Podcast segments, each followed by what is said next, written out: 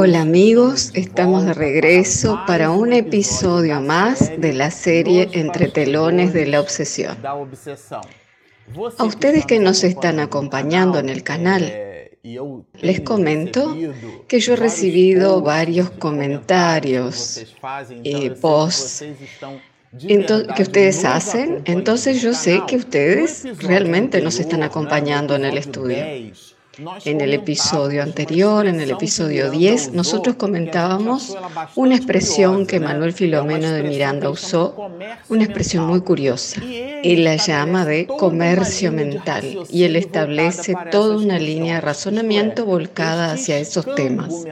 O sea que ese trueque mental, hace poco tiempo atrás respondimos a una compañera que postó una pregunta en nuestro canal relacionada con esos procesos obsesivos. Ella nos preguntaba si la sintonía mental era condición necesaria para que la obsesión se estableciese. Y cuando le respondimos, hicimos un aporte de algunos capítulos del libro de los mediums para sustentar nuestra línea de razonamiento, en realidad, la sintonía espiritual, tanto para las cosas buenas como para las cosas malas, es la condición sine qua non sin la cual no sucederá, no se establecerá el vínculo espiritual. O sea, para que un espíritu logre comunicarse conmigo, es necesario primero que yo tenga una cierta confluencia vibratoria. Esto significa decir que un espíritu, y lo comentábamos en episodios anteriores y es necesario reforzarlo aquí, si un espíritu se aproxima a mí y me incita a ser alcohólica o alcohólico y yo no tengo ninguna complexión, ninguna inclinación hacia el uso de las bebidas alcohólicas, el espíritu no tendrá éxito. Es importante razonar así, porque si no, nos parecerá que la influencia espiritual negativa, el señorío de esa influencia, está en el comando de los espíritus. Y en verdad, mirando acá y en el libro de los mediums, nosotros aprendemos que es un binomio. Tanto nosotros le ofrecemos material mental a los espíritus para que se aproximen, así como ellos, los espíritus, comprendiendo nuestra complexión hacia aquella actitud, nos incitan a comportamientos que ya existen en nuestro fuero íntimo. Entonces, ahí se establece la sintonía. Existe un clásico muy conocido en el libro de los espíritus por quienes estudian espiritismo, en donde Kardec pregunta así, ¿ejercen influencia los espíritus en nuestros pensamientos y actos? Y la respuesta muy conocida por todos dice, mucho más de lo que imagináis. Ejercen su influencia a tal punto que de ordinario son ellos que os dirigen. Aquí cabe una observación. La palabra influencia es neutra. No significa que sea alguna cosa buena o mala. Es nuestra complexión moral, es la que determinará. Ellos ejercerán la influencia, pero quien determina nuestro comportamiento somos nosotros mismos sin lo cual nosotros culpamos o culparíamos al obsesor, como en el siglo pasado nosotros culpábamos al demonio, al diablo. Solo cambiamos el nombre y le ponemos el mismo valor conceptual, el mismo paradigma. Acá en el espiritismo nosotros lo comprendemos de forma diferente. Y Miranda en este capítulo, en el cual él habla, sobre examinando la obsesión, él nos muestra, y en el libro de los espíritus del siglo XIX también lo hace Kardec, diciéndonos que se establece esa influencia, que la misma encuentra material mental en nosotros y ella es potenciada por esa influencia. Entonces el espíritu hace una sugestión. Él sugiere algo que encuentra guarida en nuestro mundo íntimo y nosotros consentimos, concordamos con esa sugestión y por ella transitamos. Y Miranda cita eso aquí, hablándonos de ese comercio mental, del trueque. Ustedes recordarán las clases de historia. Por ejemplo, uno poseía un kilo de sal, el otro poseía un kilo de harina. Ah, permíteme intercambiar mi sal por tu harina. Y la sal, incluso como conservaba los alimentos, era algo muy apreciado. Y de allí procede la expresión salario, porque el, el que vendía sal, porque un kilo de oro tenía el mismo valor que un kilo de sal. Entonces esos eran los procesos de trueque. Y Miranda usa esa metáfora para hablarnos de los trueques mentales. ¿Qué significa esto? La permuta de energía de influencias. Mi esposa en el episodio anterior colocó una imagen de una persona con una especie de un rayo vibratorio saliéndole de la mente. Considerando la mente como un dínamo pulsante, es más o menos así que se presenta, porque las leyes de la naturaleza son leyes de naturaleza, son leyes cósmicas, son leyes de Dios. y son en realidad procesos electromagnéticos. Es un campo de inducción electromagnética que nosotros tenemos. Cada uno de nosotros, apoyados en los valores que conquistamos, nosotros tenemos una especie de psicoesfera, psicósfera diríamos, que es un campo electromagnético construido en nosotros por nuestro propio psiquismo. Entonces ustedes recuerdan aquel antiguo dibujo animado de Hardy Hard de Hanna-Barbera. Él decía, oh vida, oh azar, yo sé que no va a suceder. Existen algunos de entre nosotros que solo reclamamos todo el tiempo. Hay en el libro Buena Nueva, si no me equivoco, un pasaje donde Jesús estaba con los discípulos caminando y de pronto un can, en un estado de putrefacción, exhalaba olores obviamente desagradables.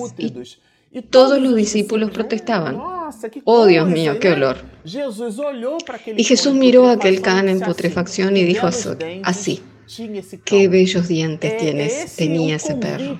Esa es la invitación del Evangelio, esa es la reflexión del espíritu inmortal cuando comprende que al observar al mundo y a sus asperezas, todo ello nos sirven como mecanismos de aprendizaje. Entonces estamos en un planeta escuela. En lugar de encontrar que somos víctimas de las circunstancias, necesitamos vibrar en una franja de frecuencia diferente. Tibaldo acostumbra a decirnos en en sus exposiciones y conferencias que cuando sucede algo muy difícil a una persona, a alguien, un trauma muy grande, y la persona se pregunta a sí misma, ¿pero por qué a mí? Y él hace la siguiente proposición, ¿por qué a mí no? Cuando yo digo por qué a mí, es como si yo me colocara en una postura diferente a la de las demás personas, en una posición de santidad en el sentido etimológico. Santo significa separado por Dios y Dios no establece privilegios para nadie. Nosotros operamos sumergidos en la conciencia divina a través de sus propias leyes, sus mecanismos de acción y reacción que hacen parte de la ley del cosmos. La ley del universo funciona para todos. Así nosotros, si nosotros recibiéramos aquí a un marciano venido de Marte, pero podría proceder de cualquier posición de nuestro sistema solar o de nuestra propia galaxia, y le preguntáramos, compañero, ¿cómo es la vida en su planeta, en su constelación? Las leyes divinas, las leyes físico-químicas son las mismas. Entonces, las cuatro grandes fuerzas del universo, fuerza nuclear débil, fuerza nuclear fuerte, fuerza electromagnética y fuerza de gravedad, esas leyes operan en todo el cosmos conocido, por lo cual son leyes divinas. De la misma manera encontraremos en la tercera y cuarta parte del libro de los espíritus las leyes morales, o sea, los procesos de desarrollo del espíritu con miras a su perfección relativa. Ese proceso es el mismo en todo el universo no es ningún privilegio. Algunos de nosotros, y esa idea se está perdiendo, pensamos que solo el planeta Tierra es el que tiene vida, en una presunción de que aquello que conocemos como vida en realidad determina la vida. Pero esto es otra discusión que meritaría otros episodios solo para analizar este tema.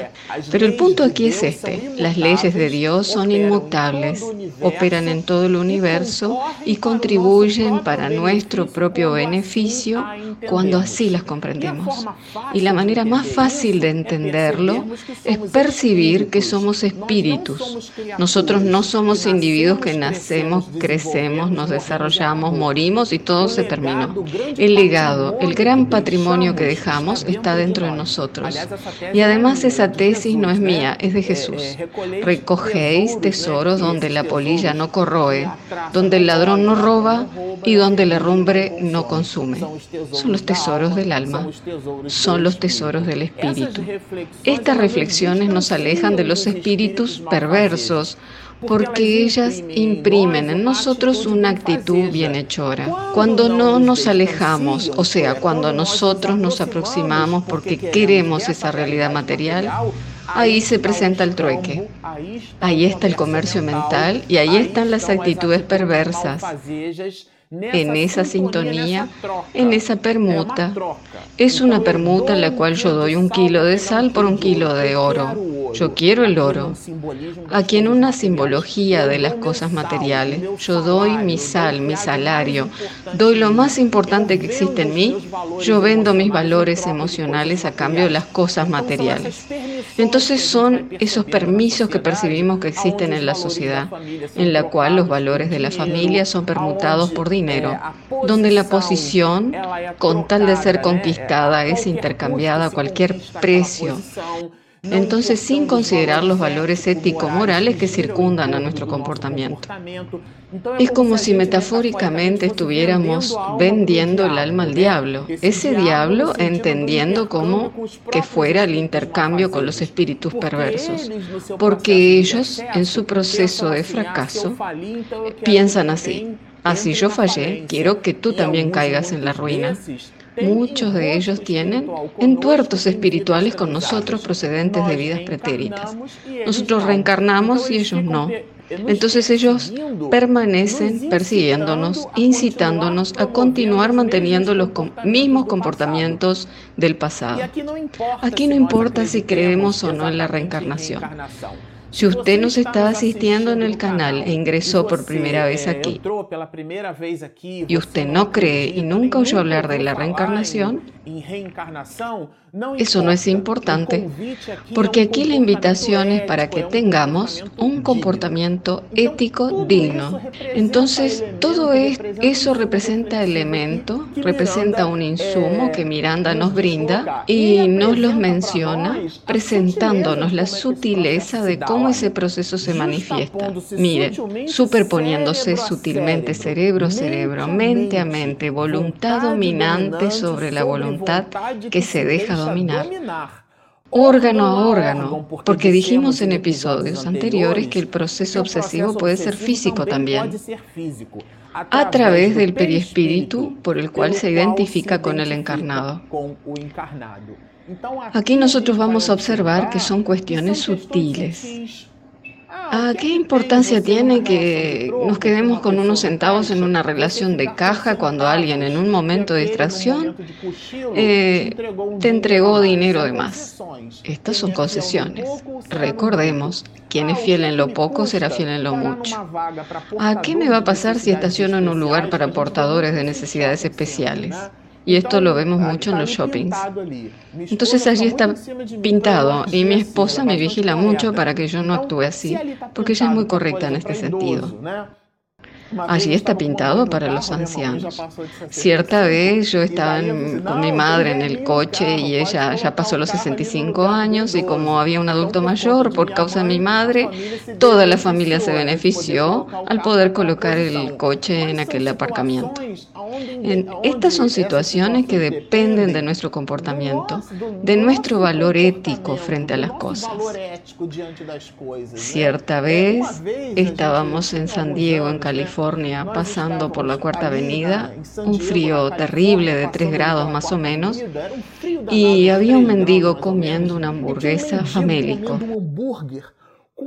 Y él se cruzó por mí en dirección al sentido contrario. Y yo observé a aquel mendigo. De pronto se le cayó un papel, un pedazo de papel de la hamburguesa que estaba comiendo. Y yo hice un movimiento como para levantarlo. Y el mendigo volvió, tomó el papel que había caído de su hamburguesa, de la cual él estaba comiendo. Amasó el papel, dio un vistazo y encontró una lata de basura y tiró el papel en el basurero y continuó comiendo el resto de su hamburguesa. Aquel mendigo me dio una gran lección de vida.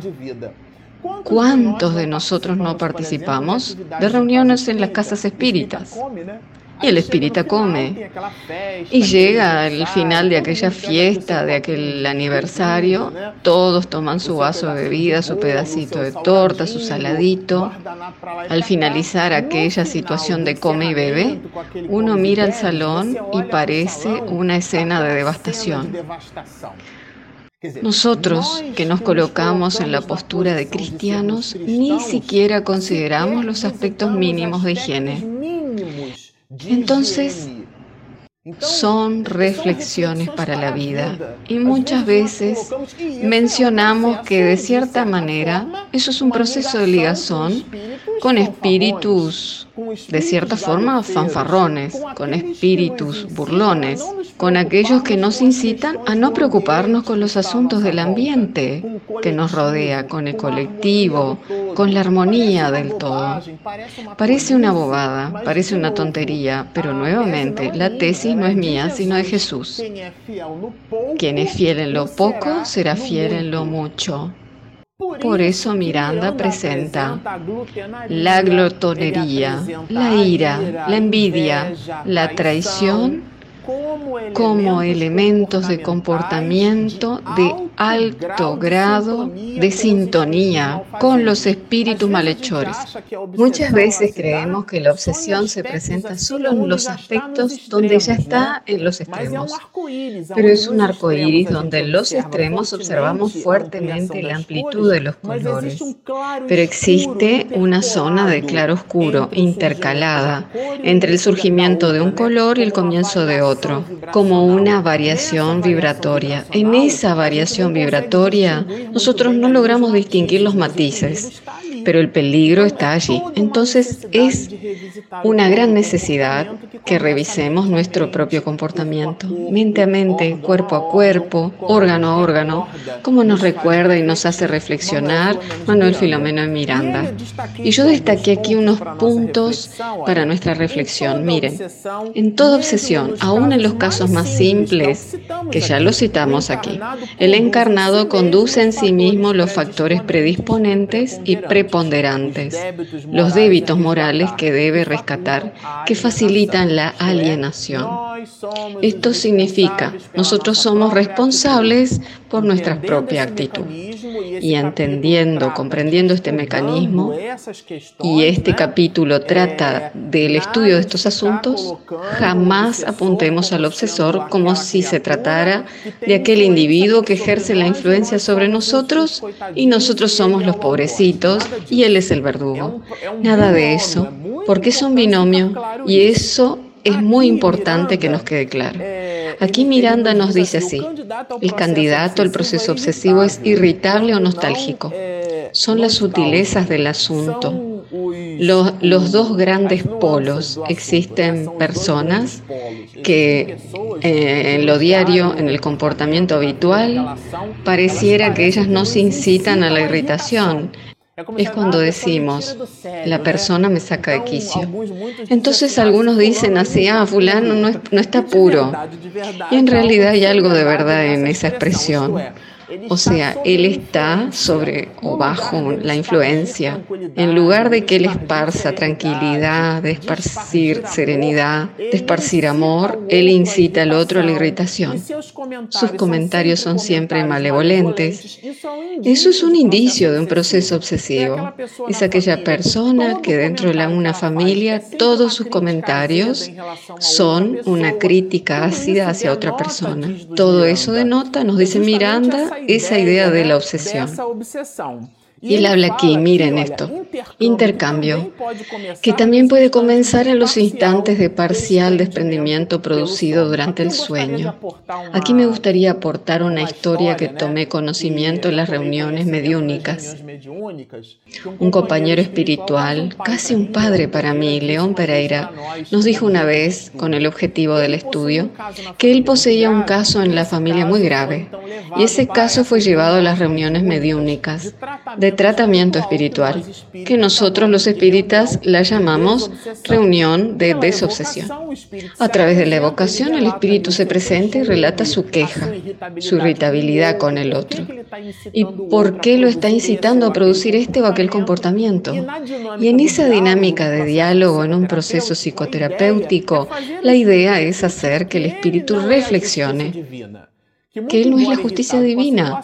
A pesar de que esté muy irritado con la situación, Dios tiene otros instrumentos, entre comillas, de venganza, los cuales no le pertenecen al espíritu. Y en esas reuniones mediúnicas, uno de estos espíritus se manifestó y comentó que se trataba de una mujer, de una joven, que la incitaba a un determinado comportamiento problemático. Y León, en una de esas reuniones, mediante el diálogo fraterno, buscaba alejar a aquel compañero de aquella situación. Pero en un determinado momento el espíritu comienza a describir comportamientos de la joven que León como familiar no los reconocía.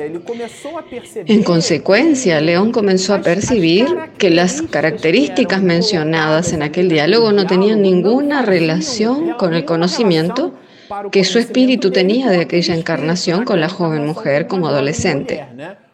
Por lo cual León le pregunta al espíritu, mire usted, no debe estar hablando de esta joven, porque yo la conozco, ella está dentro de mis relaciones y ese comportamiento no es de ella. Y el espíritu dijo así, tú no sabes lo que ella hace en el momento de desprendimiento del cuerpo, en los momentos del sueño. Allí ella se empodera de su realidad espiritual y visita regiones, incluso invitándome, incitándome y consintiendo con mi campo mental.